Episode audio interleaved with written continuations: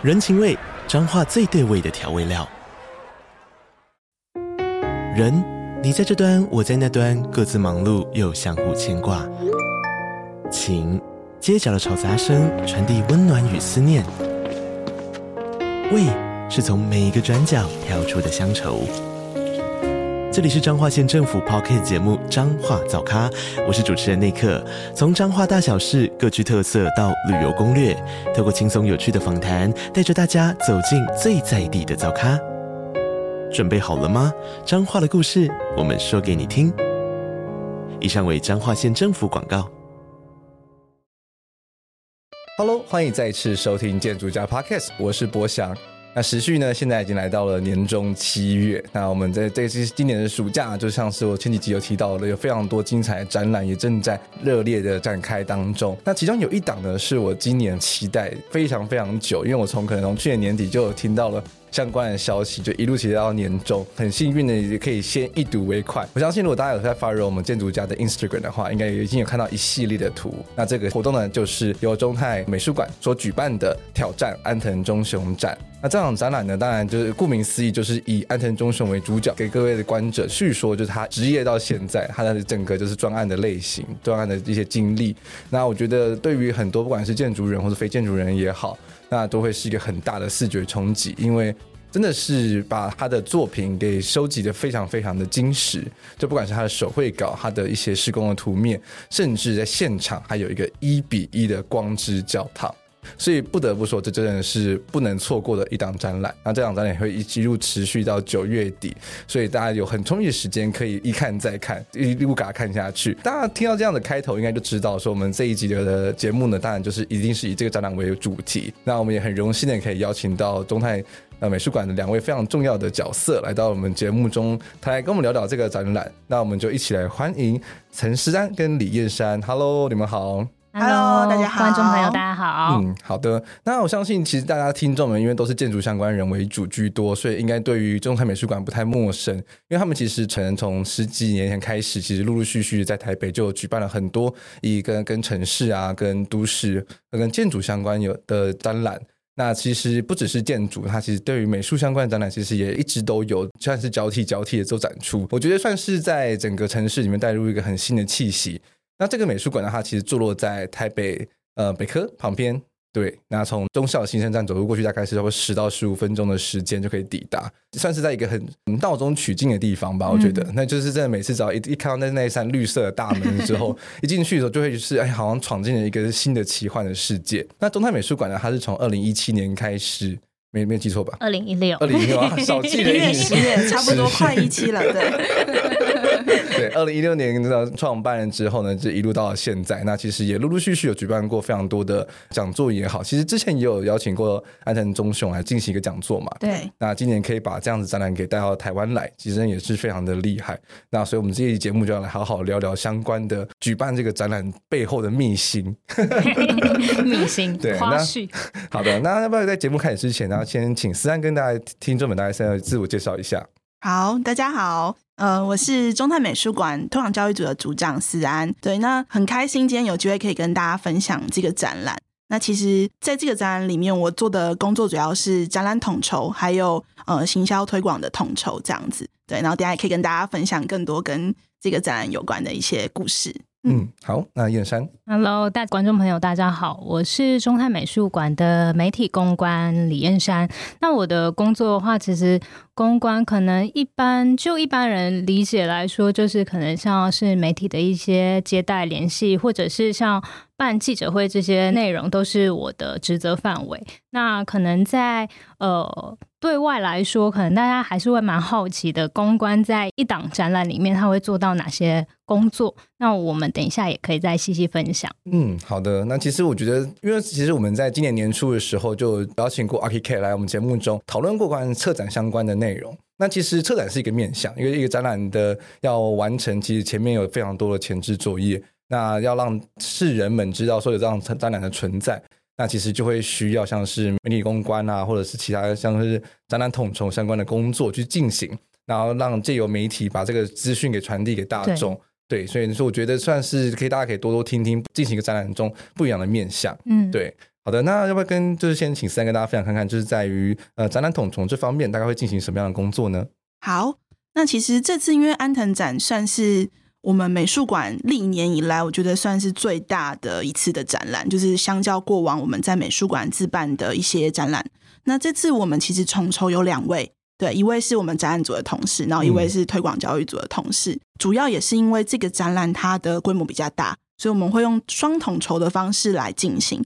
那比较展物面的部分，其实就会由展览组的同事协助。那其实，在展览之外，其实还有很多其他的面向，比如说票务啊、现场营运啊，或者是行销推广，甚至是可能有一些赞助的合作，其实就会是需要另外一个同事或是另外一个团队呃的组员来帮忙支持。嗯，对。那嗯、呃，我觉得在这次的统筹里面，比较重要的工作就是要能跟日方。来做一个沟通，因为其实疫情的关系，我们根本不可能见面，所以连第一次我们的相见欢都是线上的方式。哦 okay、对，除了老师在一九年曾经本人来之外，对，那因为这次的筹办，其实从我们开始预计要做这个展览，其实就已经进入那个疫情的期间，嗯，所以大概我们可以做的事情就是每个礼拜线上会议的方式。对，那我觉得日方其实。嗯，非常的支持这个展览，因为其实大家可能会以为说，哦，会不会就是日方把资料给我们，然后我们就开始做了？其实没有，嗯、我们是每个礼拜开会，是对每个礼拜，然后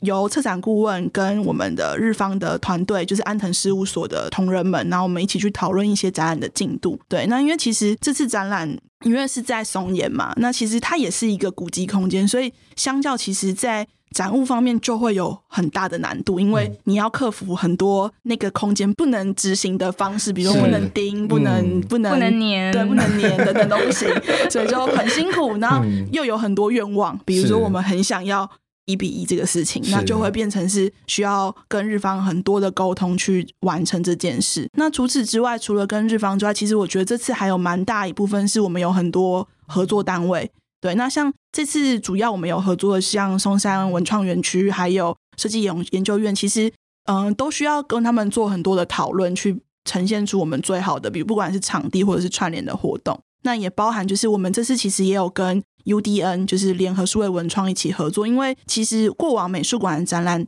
大家可以想象美术馆的展览就是比较制式化，我们就会到美术馆买票，嗯，然后进场参观，可是。呃，像是安藤忠雄像这样子的，呃，比较算是在我们美术馆以外的场域，你就要去思考说，哎，那行销跟票务跟等等的东西是不是就有所不同？嗯，所以我们这次也是比较特别，是找 UDN 一起合作来帮我们强化这个部分，让我们可以更快进入状况，或是跟他们一起去学习最好的呃行销或者是呃一些票务的操作。那燕山等下这个部分应该也可以再补充。是，那么这燕山就接续说说你你在媒体公关方面的话如何进行呢？哎，其实我说实话，我蛮好奇，就是大家怎么看公关这件事情？我蛮好奇，我想要问博翔。是公关的话，就我接触感觉起来的话，应该就是算是就是美术馆对外的窗口吧？对对，就是不要变成说是负责跟大家，就是媒体的人们是说，哎、嗯，有这场展览，然后会有一些。呃，制式的新闻稿或是一些相关的照片的素材，然后让大家可以去把这项资讯给投递出去。嗯，那同时还要去联络这些媒体人，就是可能会有一些像是开幕的像记者会啊，对对对等等的活动，然后去去统筹，让大家就可以哎来了之后是知道说哎要找谁，然后会有什么样的活动进行这样子、嗯、等等的吧。对，这其实说实话是媒体公关的大概一小部分。对对对，其实其实我我有把媒体公关做过一个定义。我觉得媒体公关的角色对于一个管所来说是一个 sensor，它就是呃帮管所或者是帮一个品牌去探测外面的一些动向。那他把这一些动向再传回去给呃馆所品牌，然后品牌有像刚刚博翔有提到的说有一些讯息要对外发布，那我们就是再发布出去。那探测动向的话，其实就是所谓的，比如说像是风险管理、舆情控制这一块。那其实，在每一档展览之前，我们都会做这件事。我们会先收集可能一些关键字。那在这一件事情上面，会不会有一些需要去避免的事情等等的？那那这些是所谓的前期。那刚刚博翔提到的说，可能联系媒体，然后开始准备一些。新闻稿的发布啊，甚至是举办到记者会，这些已经是中期。嗯、那其实后期的话，可能就还是会有持续的一些媒体采访的规划，或者是协助安排等等的。然后还有可能像是媒体的报道露出等等的，这些都会是我的工作职责范围。但我不会演的，就是绝大部分的工作都会是跟媒体在。玩闹，嗯、是，对对对对对，然后呃，工作最重的时期应该就是所谓记者会那一段时间，哦，是开展前。嗯，对，开展前的一一点点的那个，一个月或者是几周内，对对，很密集的大爆发，这样。很可怕，很可怕，爆炸爆炸量。因为毕竟你变得说，你其实对于本身展览也要非常的熟悉嘛，然后这样你同时对于如何把这个这项资讯给转译到变成是大众可以接受的的内容，这其实是叫。进很多的巧思，对，而且就不只是嘴巴上要说，而且是要变成文字。我觉得现在都变成文字这件事情，对于现代人来说，其实并不是一件容易的事情。对，嗯、因为其实说实话，每一档展览，像呃我们自己本馆的展览，可能会有像是那种比较当代艺术。那像现在有一档展是。生生展 Lives，它是我们五周年的展。那这档展它是当代艺术，可是它又是当代艺术里面可能在探讨，比如说科技艺术或生生物艺术的这种内容。是。那其实说实话，你提出生物艺术跟科技艺术，这个听不懂，对吧？对吧？听不懂。对啊。所以你要如何让大众可以更亲切的？去感知这两展，我觉得这个可能就会是公关的角色吧，嗯、就是我们有一点点像是一种润滑剂的角色，我们要把这种比较呃坚硬的或者是比较深色的。呃，题目或者是他的议题，然后把它变成说，我可以很轻松的跟媒体去聊这件事情，或者是透过媒体去跟大众沟通这件事情。我觉得这就会是我们的课题跟很重要的一个工作。因为如果我没有在这段这这个期间把这些事情传播出去，而且是以比较亲民的方式传播出去的话，其实我我自己觉得啦，就是一档展都那么辛苦的去筹建了，嗯，那没有传。传递出去其实是很可惜的，真的真的，因为毕竟如果大家并不知道这些这个展览在举办的话，嗯、那其实就变成说就没人来看，那其实就是整整个前置作业，虽然就是就有人就泡汤了这样子，对，所以其实压力很大。嗯、对，而且现在的媒体的形式又跟早期不太一样，早期就是说哎，偷偷新闻、偷偷报纸，哎，结束了。现在没有，现在就是一大堆新媒体，然后各式各样的不同的媒材，然后有网络的、网站的、blog 的、IG 的，嗯、然后像现在有 podcast。YouTube 等等，就哇，各式各样的的形式。嗯，我觉得我们每天好像都要学习，就好像每天自己都在上课，嗯、就是哦，对，现在有新的哦，关键字。OK，好，我们来研究一下什么是关键字，嗯、什么是联播网，然后就要 与时俱进。对，然后可能就像是比如说像 IG 最近又推出了 Real 的功能，对对对对对，觉得之前只要发发 Post 就好了，然后然后有多了动态，然后还要再多一点 Story，对对对，然后现在连 Real 都做，然后 Real 你还要剪辑等等的，然后还要配音乐，哇，工作量就越加越多。对，而且你要在很短时间内去学会这些技巧，你才能够。呃，透过这一个管道去把它推出去，嗯、我觉得这个对于不管是像我是公关，然后思安他是我们的组长，嗯、那甚至我们还有小编，对，小编他是需要最前线去学到这些技巧，我觉得他真的超强。对啊，就真的是变成说脑袋要跟得很快，然后而且学习力要真的很强，对、嗯，而且要知道说如何去运用这一些不同的媒材去帮助到这这个展览的推广出去。嗯，这是其实就背后其实一场展览的推出，其实真的。需要很多人一起同心协力才有办法完成，对对啊，而且就是刚刚他们这边主要是展览的统筹跟媒体公关嘛，那其实背后刚刚其实有提到说还有像是展览组的同事，嗯，然后还有等等，然后背后还有很多的顾问群啊，甚至日方那边的，对，哇，这么大一个群体，然后才办法把这个展览给诞生出来，对，真的。那我其实有点好奇，就想要来聊一下这个展览的源头，就是这个一开始是为什么会有这个展览想要开始在台湾举办的？因为我知道说它其实在。世界各地其实已经巡回好多地方了嘛，像是东京啦，像是上海啊等等，对对对，对，而且每个地方的展展览的形式，或者是说他们展出的一比一的东西也不太一样。对，像我据我所知，东京的话是一比一，也是光之教堂，对，在户外。但上海的时候就变成水之教堂了。对，每个地方的呈现都不太一样。嗯，对。那能不能请思安跟我们说说这部分呢？好，那其实我觉得中泰美术馆会做这个展览，其实跟我们就是一直以来的脉络是很有关系，因为其实我们的。议题就是在探讨城市跟未来这两件事情嘛，所以从我们美术馆，我们美术馆今年五岁嘛，那其实，在美术馆期间，我们就一直都在做跟建筑有关的议题。从之前我们是在谈像是中生代的年轻建筑师，所以我们可能也有介绍到像是日本的建筑师，像平田晃久啊等等的，那也会去探讨不同像建筑思潮。之前基金会有没有做过代谢派外来都市展？嗯、然后前年吧，我们也有做那个 SOS。对，那我觉得蛮有趣的是，安藤老师他第一次接触我们，其实就是因为我们的展览。嗯，对，OK，最早是在二零哎二零一三年，二零一三一三年我们那个代谢派未来都市展的时候，因为那时候其实，嗯、呃，安藤老师他正在协助，就是呃亚洲美术馆的新建，是对，所以他其实很常来台湾那段时间，所以那时候就因缘际会之下，他就有参观了我们那个时候基金会做的这个展览，所以也因此就有一点算是接上线。对，那其实那个展览，因为也是在介绍一些日本的呃一些思潮跟文化。那老师去看的时候，他其实就有发现，哎，因为那个场地其实它是一个有点像是之前的闲置空间在利用，就是中山创立基地。所以其实原本一个闲置的空间，它要能做到，比如说恒温恒湿，或者是展出日方要求规格的展品，那他其实就觉得，哎，好像我们美术馆是有点这么能力可以做到这个展览的规格。所以那个时候算是对我们有一点印象啦。结下友好的缘分，没错，没错，没错。对，那因为后续就是也是陆续就是有大家建筑，我觉得建筑圈其实很容易互相交流。那我们也办了很多，不管是像平田，我们也办魏延武老师的展览。所以其实嗯，就有在想说有没有机会可以邀请老师再来做一些事情。所以一九年我们就做了刚刚呃主持人也有提到这个演讲，对，然后那时候。我因为那时候我们两个其实都已经在中泰美术馆，然后、oh. 对对对，然后那也是一个很特别的回忆，因为那个时候说要做的时候，我们就在找场地，然后我们就找了 TICC，是大概三千人这样，然后我们那时候有点就是想说，哎，好，那我们就来准备相关的事情，没有想到就在开放报名的那个第一天，就那个电脑就宕机了，哇，然后十分钟之后就额满了这样，对，然后也让我们感受到，哇，原来老师他的魅力是。是这么大的，对，比抢演唱会还要更难。对对对，然后其实，在那个机会里面，我们也因为这样得到更多了了解老师他的一些经验。因为其实老师他算是非科班出身，然后他又透过很多的努力去完成他现在的成就。其实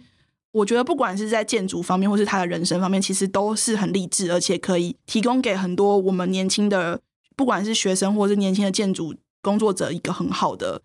楷模吧，我觉得，嗯、所以所以也因为这样，我那个时候就是我们就有跟老师说，哎、欸，那这个一七年在国立新美术馆这个展览其实很棒，因为演讲终究有时间限制，也有作品数量限制，那我们有没有可能把这个展览就是移到台湾？嗯，对，那其实很早就在跟老师谈，我记得我们总监有说，他可能二零二零年其实就在谈这这件事情，对，但是就因为疫情，所以我们又需要克服很多的关卡，然后去。把这个这个作品呈现。那当然，第一老师其实我觉得他算是世界很顶尖的建筑师，所以我们也很希望把这种国际的东西带到台湾。那另一方面，当然是希望把老师的这种人生故事，他非常不畏惧各种挑战，即便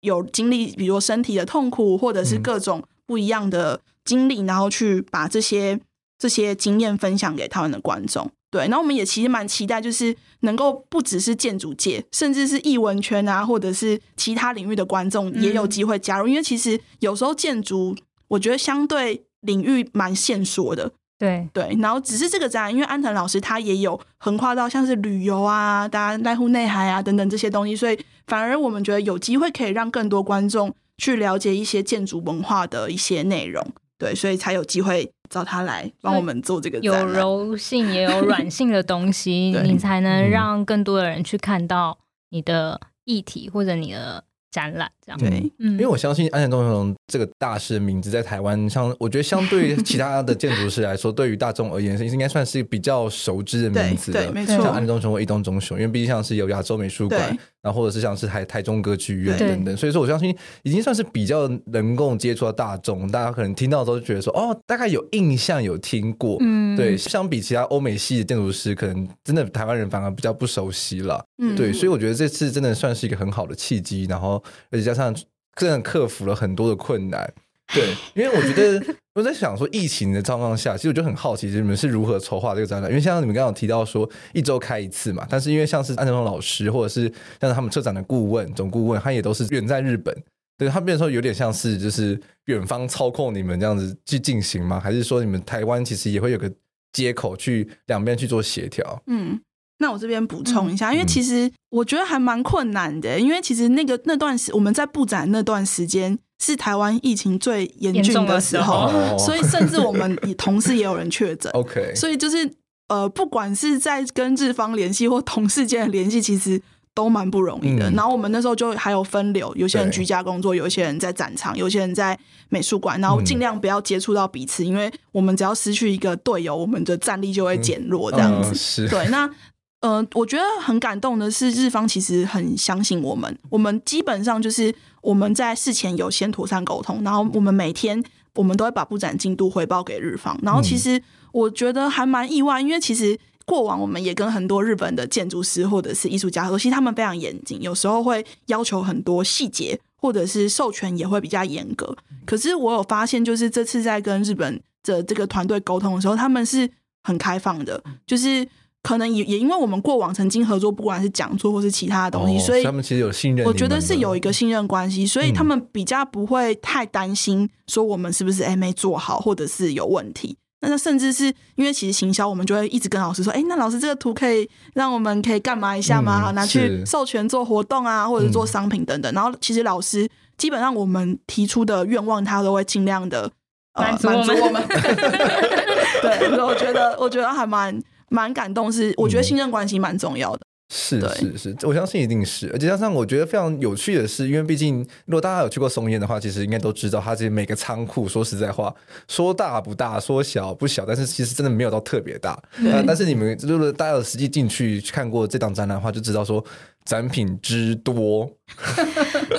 三三百多件。对，我想说，哇塞，怎么有办法在一个就是这么说说小嘛，就是应该说比较比较被限制住的空间中去塞入这么多展品，相信这背后在策展的方面应该有很多很多的挑战。对，燕山这边分享一下吗？我好像比较少会碰到，就是有关于那个展品挑选的事情。嗯，那我这边有听总监之前分享过，他他说，其实二零一七年的时候，东京新美馆的时候，他其实展出的作品就已经算是很大量、很大量了。那当然来台湾这个机会很难得，所以其实还是希望说有机会的话，我们还是尽可能的把安藤老师比较重要的。资料都还是带到台湾来，让台湾的观众可以看到。所以听说在挑选的过程当中，就是哪些展品要进来，然后呃，怎么样去规划，可不可以极大化等等。而且你知道中间又塞了一个一比一的，没错，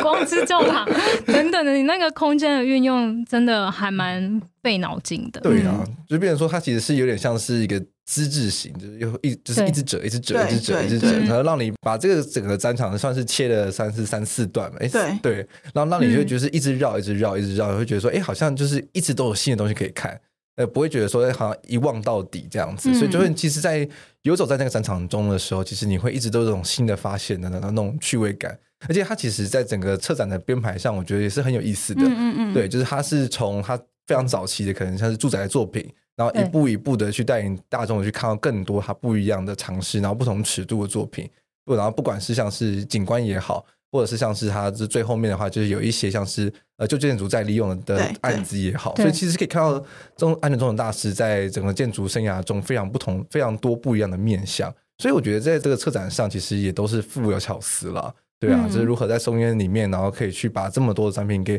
就是如实，然后非常深刻呈现出来。那其实有个观众就有提问到说，就是说一比一的光之教堂这件事情，就是当时候，因为大家也知道，刚才其实有提到说松烟不能钉，不能粘，嗯、对，对，所以那如何把这个东西给搬到这个战场里面来呢？嗯、好，我可以先分享那个一比一光之教堂要。搬到台湾来，其实也是一个蛮不错，没错，没错。哦，所以是从国外搬进来的。没有啦，没有。我说 复刻到、到台湾，其实也蛮不容易。嗯、因为刚刚博翔在一刚开始有提到嘛，就是呃安藤老师的这档展，他其实从二零一七东京开始，那其实他陆陆续续巡回过很多的国家，就是他有去过巴黎。然后去过米兰，然后又去到了像是上海，然后北京，那最后最后这一站就是巡回的最终站，来到了台北。那当然，在那么多的地方，它空间上面都会有限制，所以并不是每一个地方它都有办法一比一复刻到安藤老师的一些重点作品。那那个时候就是。呃，我们当初当然也会希望说啊，是不是可以把安藤老师的展就直接是放在中泰美术馆里面？嗯、这件事情是一刚开始是有讨论的，是、嗯。可是因为呃，有去过中泰美术馆的观众应该也都知道，中泰美术馆是一个比较中小型的一个空间。嗯、那我们又希望可以尽可能把老师的这些作品搬到台湾来，所以当然那个空间会是有限。那不外乎我们又希望可以把一比一这件事情，我们跟老师说，拜托我们想要一比一，就是这这也很重要，因为、嗯、呃，对于建筑迷来说，我自己是建筑迷，对于建筑迷来说，我觉得可以直接体会到空间是一件非常非常难得而且不容易的事情。嗯、建筑你看模型或者是你看图面，你的感受是有限的，你也需要实际走进那个空间来。感受这个空间的氛围，嗯，所以我们那个时候当然也是希望可以带给台湾观众这样的感受。所以当初那个空间的讨论，听说就是一个大工程。那后来提提提提了很多之后，就提到说，哎，那呃，刚好松烟这个仓库它是呃大概。快百年的一个呃市立古迹，对、嗯，然后又是日治时代开始的，就有提给老师，老师就说嗯好，这个好，这个好，嗯、然后 所以就决定看这个空间。是，对，因为像我自己，但当时候因为我现在目前只有去过一次，然后是在媒体预展的时候去，嗯、然后就是大家其实，大家可能是因为大家是媒体人，就是算是很急着想要把整个过程看完这样子，然后那时候就有很有趣的现象，大家就是到了那光之教堂里面空间的时候。大家没有要去做，哎，大家就是塞在后面，然后。对对对，我我我有发现，因为我后来就是陆陆续续还是会带媒体朋友去，可能采访啊，嗯、或者是去拍摄空间现场。不管是媒体朋友还是现场的观众，大家都坐在后面，然后就抬头一直看那个空间。嗯，所以其实。就是，嗯、呃，大家是不是没有发现前面有椅子？对，可是是不是那个空间有点黑的？哎，也是有可能，也是有可能，需要一点时间感受那个空间感的。对，我我觉得是因为大家一进去之后，其实就会被那整个空间感，然后那个十字架光线，其实就震慑住了，就顿时间就是你就惊呆在那边，嗯、所以你反而好像忽略了说，其实你可以。去前面坐在那边，好好的体验空间，嗯、你不用站在后面。对对对对，你应该要实际感受下来，就是一个教堂它的使用功能是你需要坐下来，嗯、然后你再看前面的那个光之教堂的那个十字架的那个，透过那种有点像圣光的感觉打下来的那一种打落在你身上的那种感受，我觉得真的蛮推荐观众朋友，如果有听到这一期 podcast 的话，嗯、大家到了呃，就是展览现场前面有椅子。对可以坐下来，可以坐下你可以好好的去感受，不需要一直站在后面。对，这一点我就觉得很好笑，因为我我因为我是后来我就逛完一圈之后，我又再回去那个空间里面，然后那一次我想说，嗯，应该没有人要拍照了吧？我就坐在我就坐在前面这样 啊，也有可能大家是怕会有人要拍照。对，我想说，是不是因为会担心说别人要拍照，然后这样路径好像不太好，大家想要干净的画面。不用担心，因为里面很暗，所以你拍不会拍到你的脸。我觉得蛮有趣的是，其实蛮多观众他们都是，我觉得看展览就是这样，你在一开始就看到这个东西的时候，你会很惊艳，嗯、但是你会想到啊，我后面还有好多展览要看，所以我觉得还蛮多观众是。看完展览之后再回来，嗯，就是哦，终于我已经全部 ending 了，然后我可以回来好好的，就是享受一下这个空间感的事情。对，因为因为其实因为大家刚进去展览的时候，其实不知道说到底会看到多少东西，所以你就会一定会有一种心态是想要就是一次先把它看个大概这样子，然后再去选几个你特特别有印象、特别喜欢的东西再去做体验，这样。对啊。但是因为像是我觉得那个空工作好像非常特别，让我印象深刻的。除这除了刚刚就是进去震慑感之外，是因为它其实是相对起来是一个比较密闭空间嘛。对，所以就是你在旁边看展览的时候，其实会有一些人声啊，比较嘈杂一点点。但是你进到那个工作场里面之后，就突然就觉得，哎、欸，变得好安静哦。对，对然后就是在这个搭配上那个十字架的圣光的时候，你就真的会有种感动的感觉。嗯。然后尤其是像疫情，就是一直看不到尽头，然后迟迟无法出国去看实体的光之教堂，所以能在台湾去体验到这样的空间，我觉得真的也是。非常的难能可贵，对啊，然后就觉得说真的很很庆幸中山美术馆有坚持把这个一比一的光照给搬搬过来，千辛万苦。对啊，其实真的蛮不容易的，因为那个时候我们就是一开始像我们推广组就会说啊，一定要有一比一，因为观众真的会很期待。可是它真的有非常非常多现实面的因素，所以最初我们是想，哎呀，有没有可能把一比一？可能比如说放在展场外，外面等等，嗯、但是它又有很多限制的，因为松烟的的空间，它有一些地板的冲量啊等等的限制。嗯、然后后来我们也曾经一度已经要放弃，也就想说啊，就是好像就没有了这样子。结果有一次就日方的提案就来了，然后就哎、嗯欸、哇，里面又出现了，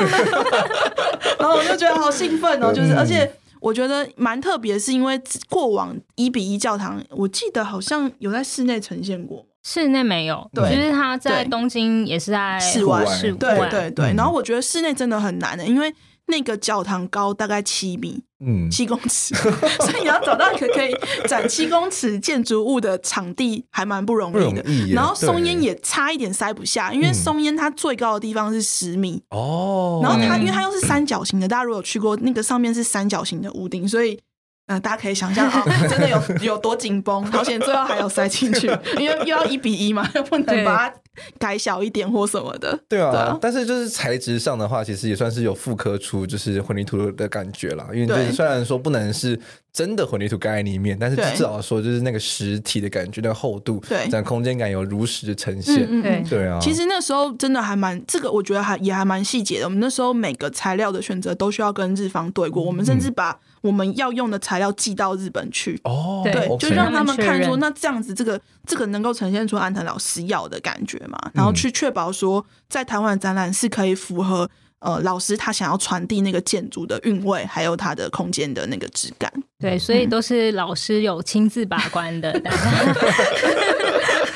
绝对不是中山美术馆就是乱搞，就是做做做一做这样子。No no no。对啊，所以我就觉得很酷哎。然后那我有点好奇，就是思安在在做整个展场里面，你最喜欢的是哪个部分？我自己吗？嗯，呃，其实我自己还蛮喜欢喜欢两区，然后两区我其实也过往也曾经造访过。然后一个就是当然就是指导的那一区，因为其实我觉得那区很棒，是它很亲切，就是。对一般大众，可能你对建筑没有那么多研究的一般大众来说，其实那个区域是可以呃很轻松的去了解老师的一些建筑的特色，然后跟整体的那种氛围，所以我我自己很喜欢。那再来就是我觉得在最后的那个展区，就是与历史对话，我也很喜欢，因为其实要跟古迹结合的建筑，我觉得不是那么容易。然后我觉得那也是老师他近年来就是很很努力在尝试的挑战。那比如说他选这个松烟这个场地，也就是一个跟历史对话的挑战，是 对，所以我觉得蛮有跟这个展览的整体的空间去做一个呼应，所以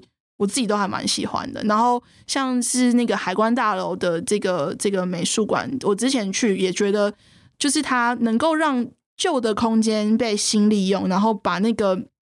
两个很冲突的东西结合在一起，但是又不会突兀，我觉得是老师很高明的地方。好羡慕哦。我也想要去海关。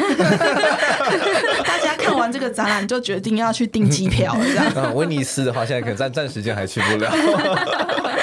对，但是因为我对那个案子其实蛮有印象的，就是虽然说没有我没有去过上帝啦，嗯，对，但是就是看到那个，因为毕竟你们在呈现上，你不只是模型跟图，嗯、你们甚至还有就是影片，对，就是会去整个介绍，就是整个施工过程它是如何进行的。我觉得对于对台湾人来说，应该会是一个很。特别的经验，因为台湾毕竟是一个陆地嘛，所以你盖房子就无可厚非，就是车子开过来，然后灌浆什么之类的。但是海关大楼，因为那是威尼斯，威尼斯是一个被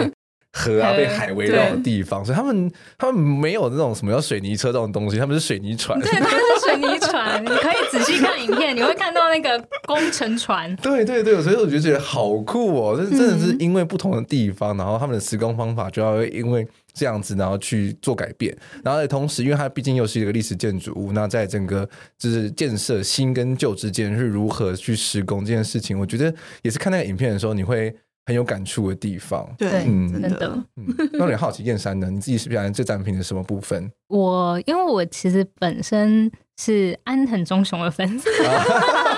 所以是一个粉丝变工作人员的状况。哇，这样子也算是美梦成真吧？呀呀呀！就是然后人生清单可以 checklist 就打勾的那一种状况。我自己最喜欢其实是老师针对他的家乡的那一区，就是呃，我们这次的展区总共是分成四个主题。嗯，那第一个主题是呃空间的原型，然后第二个主题就进到城市的挑战。嗯、那我喜欢的作品其实是在这一区，有一个叫中指导计划。嗯，然后中指导计划其实就是在老师的。呃，家乡大阪这个这个区域，那中之岛计划也是老师非常早期，好像一九八九年，一九八九年，对我出生的那一年。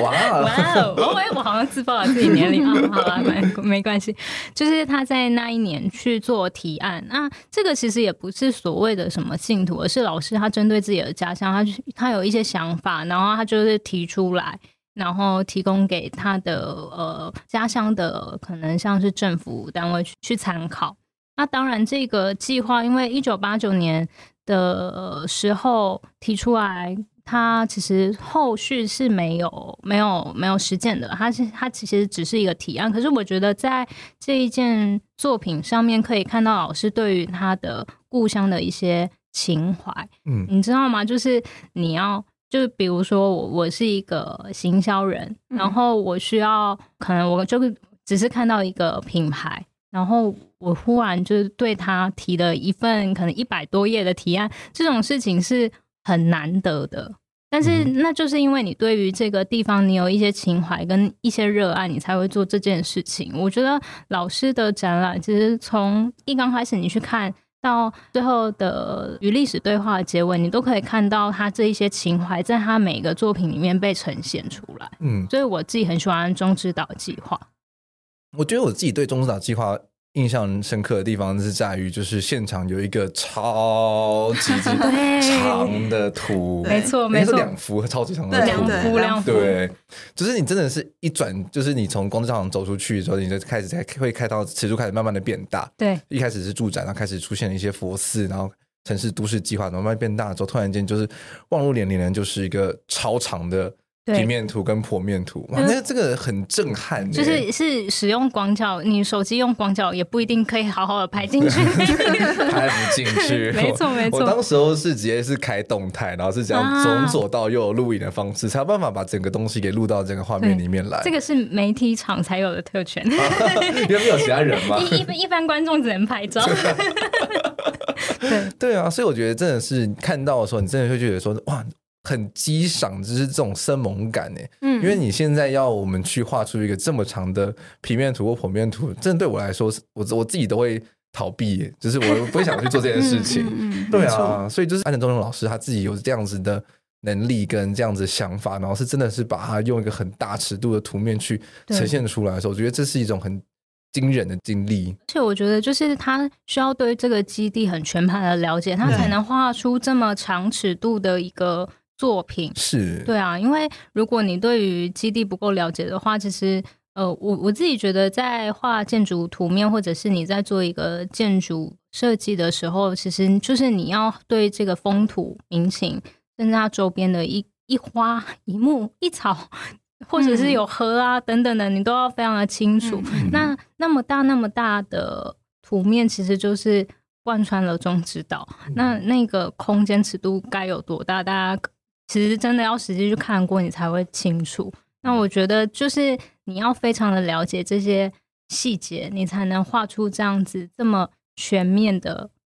的建筑设计稿。所以我才会说，老师他对于他的家乡的情怀跟他的热爱。可以在作品里面看得很清楚。嗯嗯，是，所以就变成说，真的不只是建筑人，或者是真的台湾大众，其实真的都非常值得去看这一档展览。因为除了我们刚刚提到的这些案子之外，现场还有非常非常多的图面跟模型。我觉得真的是模型，光模型这一点，真的就超级值得看的。我觉得蛮有趣的是，之前就是我们有那个就是在现场，同时就有回报，因为我们展览有分四个主题嘛，然后就说啊，有一个观众就是。已经在第一个主题就是待了大概三四个小时，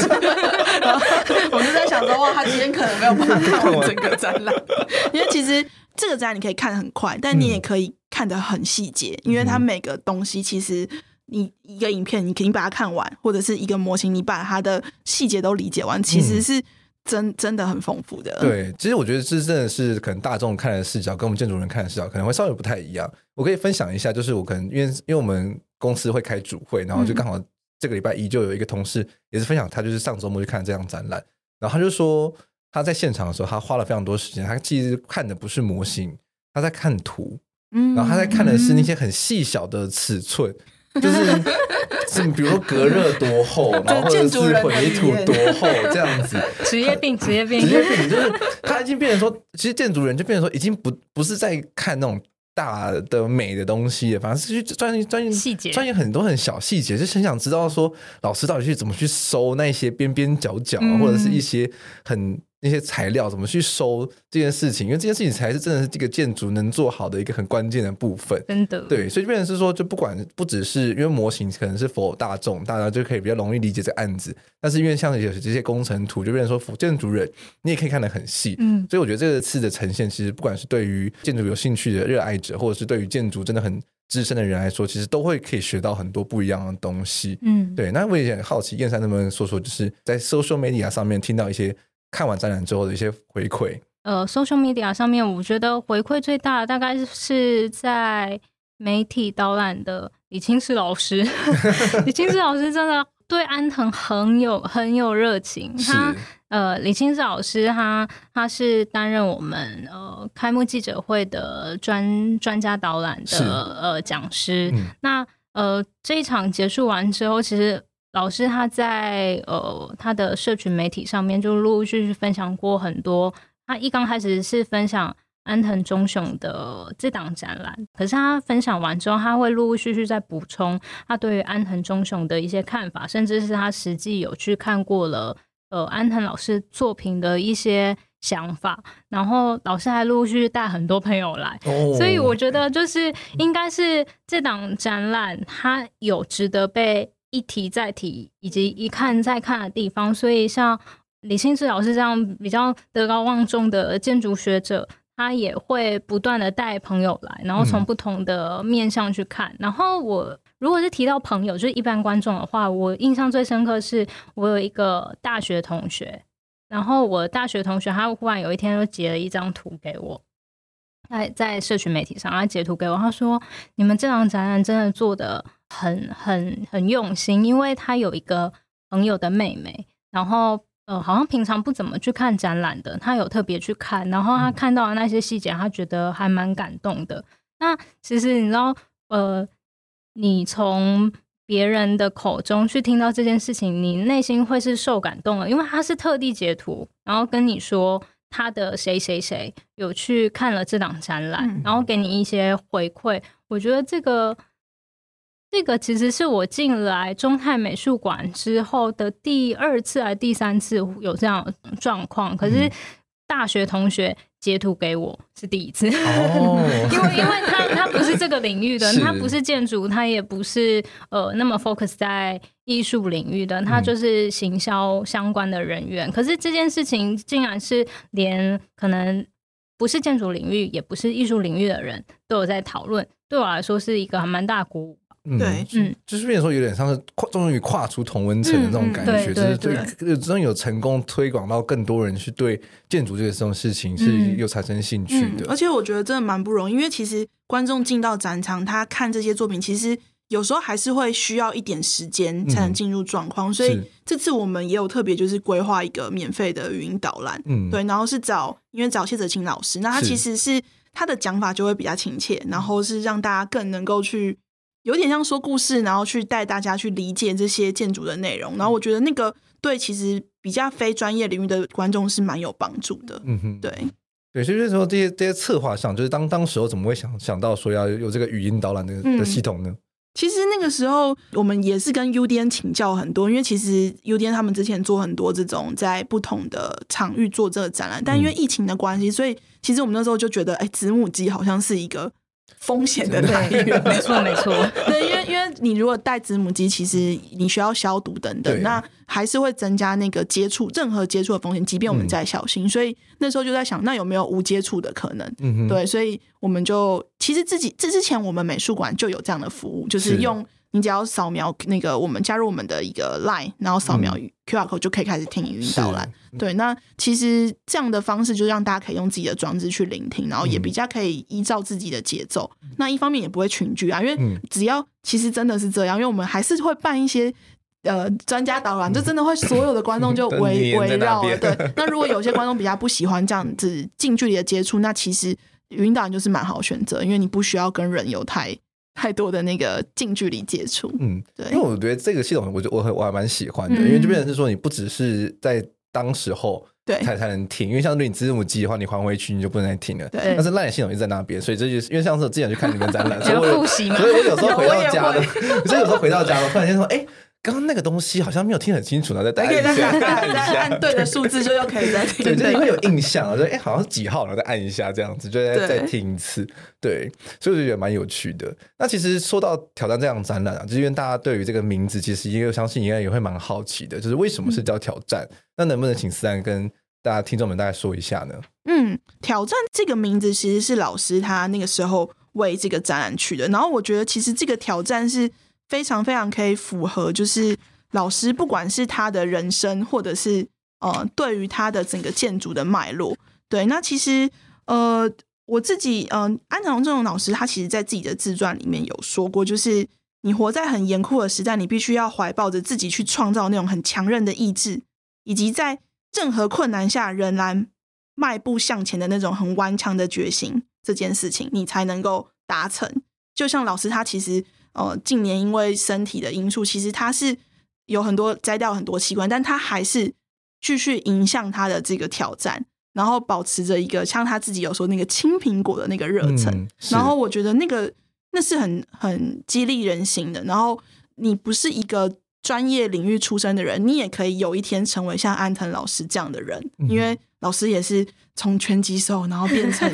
建筑师，还得普利兹克建筑奖，真的是太厉害了。嗯、我觉得那个。那个他不不畏艰难的这种挑战精神，我觉得其实反而除了是老师的建筑之外，我们我自己也觉得很感动，然后我们也很希望可以传递给大家的。对，那燕山呢？对你来说，这个展览的挑战是什么？这个展览的挑战哦，呃，我自己理解老师的挑战的话，其实我觉得是保持初心。哎，嗯，其实如果大家到时候去看展览，一刚开始呃的入口，它。不会是直接就进到所谓的主题呃空间的原型，而是你会先看到一面墙，那这面墙上面有当然有老师的序文，然后老师的介绍，还有一颗青苹果，老师最爱 青苹果，老师最爱青苹果。那青苹果其实它下面呢，呃，它的台座下面其实有一首诗，是一个美国诗人诗，然后那个诗的呃 title 就叫青春，嗯哼，对。那其实，呃，青春的话，其实就是一种不畏惧艰难。然后，为什么是青苹果，不是红苹果？是因为青苹果它是一个正在成熟过程当中的呃苹果，是，所以它是有拥有青涩，而且又比较谦虚的状态，所以。呃，老师为什么会提青春？而且又是在，其实老师他在早年好像是没有提过青春这个词，而是他近近期才开始提。我觉得一定是因为他，呃，像刚刚思安有提到，他近年来可能因为身体上的一些状态等等的经历了非常多，所以他在面对人生课题上面，他有有了一些新的领悟，所以他才会提青春这件事情。那我刚刚有提到说，呃，其实。这一档挑战的过程，我觉得就是保持初心，如何去维持你的初心这件事情。那这一个初心，其实，呃，我的感受是，青苹果就是那颗初心。你要永远保持年轻的心，嗯、然后永远的保持努力谦卑的状态，去追寻你想要追寻的目标，然后。刚刚思安有 quote 老师说过一段话，嗯、那我这边也 quote 一段老师在记者会，因为记者会老师有跨洋连线到台湾，嗯、然后跟台湾的媒体打招呼嘛，他其实有说一句话，那一句话我印象非常深刻，他就说挑战就是朝自己想走的路一直走下去。那这就是挑战的意义，保持希望，一直努力下去。这一句话，我觉得，呃，它是我近期非常非常喜欢，又已经变成像座右铭的一段话。那也会是我接这档展览的一些策划，甚至是我我为什么会进来这个馆所的一些初衷。嗯，我就用了这句话，所以我觉得保持初心是老师他现在已经八十岁，然后即将要迈入八十一岁，所以这么多年以来。的一直在追寻的事情，嗯哼，嗯，我当下听到那句话的时候，其实我自己也蛮感动的，因为就是经过在工作几年之后，其实你会发现说要一直保持初心、保持热忱，其实并不是一件容易的事情，因为你生活中，像像现在疫情等等，就是有太多额外的噪音会让你分心，然后让你去想很多想东想西的事情。那要如何一直在建筑这个专业里面，或者是在自己所喜欢的东西里面一直去钻研下去，然后一直去产出热情？然后一直去保持一个活力的状态，我觉得这是真的是要跟老师学习的部分。对啊，对啊，其实就是你，你有点像是，嗯，一直就是比如说一根蜡烛，你一直烧，一直烧，一直烧。我觉得中间过程当中，其实有看过老师自传的话，会知道老师这一路以来，并不是像现在大家看到他就是非常的光鲜，然后非常受世人敬仰。他其实是非常辛苦过来的，因为呃，思安刚刚有分享嘛，老师是自学成才，我觉得这这已经很传奇了。嗯、他自学成才，然后他打，那他当拳击手，他把当拳击手赚到的这些钱拿来。环游世界，然后那环游世界的过程当中，他就去看各种类型的建筑，包含他偶像科比意的建筑，嗯、那给他非常大启发。是那大概是好像二十八岁的时候，他才成立自己的事务所。那日本是一个非常以学历为基准的一个国家，他在那一个时期，他是一个非科班出身的人，他可以一直坚持到。他成名，嗯，就是注解的长屋是开始被讨论，然后到一九九五年他获得普利兹克奖，这一路走来，其实有非常多嗯、呃、很艰辛的过程，是我们想象不到的。嗯、那这一段过程他克服完了之后，他一路以来就是逐渐的攀升。那可能他在每一个阶段，他都会碰到不同的挑战，嗯哼，然后身体上面。也受到了挑战，是对，所以我觉得这一路以来有非常非常多会去打灭他那一个蜡烛上面燃烧的火焰的事情，嗯、可是还是持续燃烧着。嗯、我觉得这真的非常非常不容易。嗯，是听完之后其实真的蛮感动的。嗯、对，就其实我觉得我可以感受到，就是燕山对于安德忠老师其实真的了解的非常非常透彻。粉丝没有当假，真的粉丝没有当假，对对，没有没有虚构，没有虚构。对啊，然后这样听到两位就是这么多这么深刻的分享，我相信听众们应该都非常想要去看这场展览了吧？如果你听完还不还不想去看，我在那想打爆你，不要那么暴力。对啊，我觉得除了因为真的很值得一看啦，就是从可以看到这个安德忠老师他在建筑的各个不同的角度，然后加上他一路上来，我觉得。最感动的地方其实就是手绘的图面，嗯，对，然后跟一些大量的模型，就是在我们现在大家可能都很依赖电脑啊绘图这的时代来说的话，其实你可以从这些老师的手绘图片中去找到一些，可能会找到一些初心吧，我觉得，嗯，就是面对建筑的一种不一样的态度跟角度这样子。我觉得我自己看完之后，那些手绘图其实给我蛮多新的力量的。对啊，然后也就会开始去重新思考说，哎，自己在思考建筑这件事情的时候是如何去产出，然后如何去讨论这些策略等等，而不是就是一味的就是在模型啊、转三 D 啊，或者是电脑画图这样子。对对对，只是所以我觉得，我觉得就是每个人看这样展览的时候，会会会有的反馈，或者会会有的回响，一定都非常不一样。那一定是要到了现场去看完之后，才有办法真的去体验到这一些我们刚刚讨论了这么多的东西。因为如果只是在网络上爬爬爬爬图的话，我相信就是一定没办法去真的是这么深刻体验到了。而且就是又有额外的 bonus，就是去现场的话，还有机会可以拿到安德州老师 A 三的手绘图。我好想要 真机，对，因为在我们录音的这一刻的前一天吧，对对，今天是哎，今天几号啊？今天七月五号，但前一天七月四号就刚好刚有一个两万的参展人，对。就第两万个参访人的的就已经送出去了。没错。那安藤忠雄老师还要准备四万跟六万，那就是就是希望大家可以赶快去努力的冲刺，说不定你就是那个幸运的得主，你就可以拿到安藤忠雄老师的真机。真的，其实说实话，就是第两万人，因为我们毕竟是工作人员，所以我们。也会大概知道进度可能快到了，快到了，然后我就一直跟三说：“我说，哎、欸，我想要去现场蹲点，好想好想要去试试手气。对，我想要试试看，我有没有机会，就是排到那第两两、嗯、万名，我想要成为那一位天选之。对，可是就没没，就是当然当然只是说，我我们工作人员是说说啦，但、嗯、但真的还蛮开心。老师对于这档展览，他他这个其实。老师自己的家嘛，嗯，对，我相信媒体朋友应该都有感觉到，对，有感觉到。他在现场就说：“哎、欸，我有一个想法。对”老师在媒体朋友场的太多想法了，对，想法超多。对，对不只是这个，他还说，他还胁迫中泰董事长。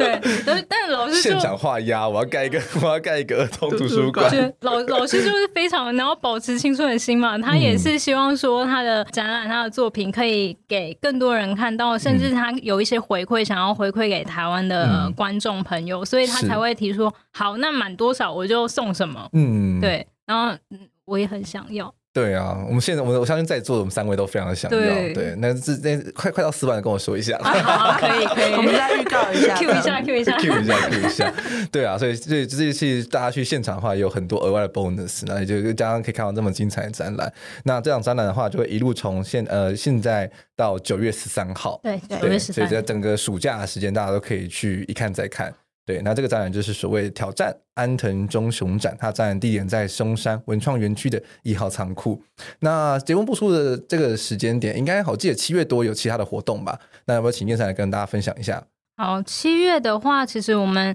现在呃，大家如果想要知道安藤忠雄展比较近期的呃会有哪些活动的话，都欢迎可以到我们的，比如说像是我们的脸书、IG，或者是我们自己的官网上面去看。那其实最呃前面的话会有专家导览的活动。嗯、那专家导览的活动的话，呃。其实六月六月就已经有一场了，然后之后的话，我们大概在七月三十一，然后甚至一直一直到八月二十八，我们都会邀请不同的呃老师们来分享这一档展览。那可能有邀请到像是李清志老师、王王增荣老师、谢宗泽老师等等的非常多位老师，他们从不同的领域，有建筑领域的，那也有比较偏向是设计领域的人。来分享这档展览，他们如何看待安藤忠雄展，或者是如何来看待挑战？嗯、那这个是专家导览的部分。好的，嗯、那相信大家有相关的活动资讯的话，都大家可以去 IG 或者脸书搜寻中泰美术馆，嗯、都会有相关的资讯。那也希望大家可以在去现场看完展览之后，也可以在 IG 如果有用 Story 或者是一些 Post 的话，也可以去 Take 中泰美术馆，让他们知道说你看完之后的心得。我相信对于每个策展人来说，就是能听到。呃，参观的民众的这最直接的一些回馈的话，我相信都会是一个很大的鼓励啦。嗯、对，真的。对，那我相信他们也会非常期待可以收到大家的一些回馈。那也希望大家听完这期节目之后，对于中泰这一档挑战安全中心站有更深入的了解。好的，那我们现在非常谢谢两位来到我们今天的节目，分享这么多有趣的故事。谢谢两位，谢谢博翔。嗯，好的，那我们下次再见，拜拜，拜拜。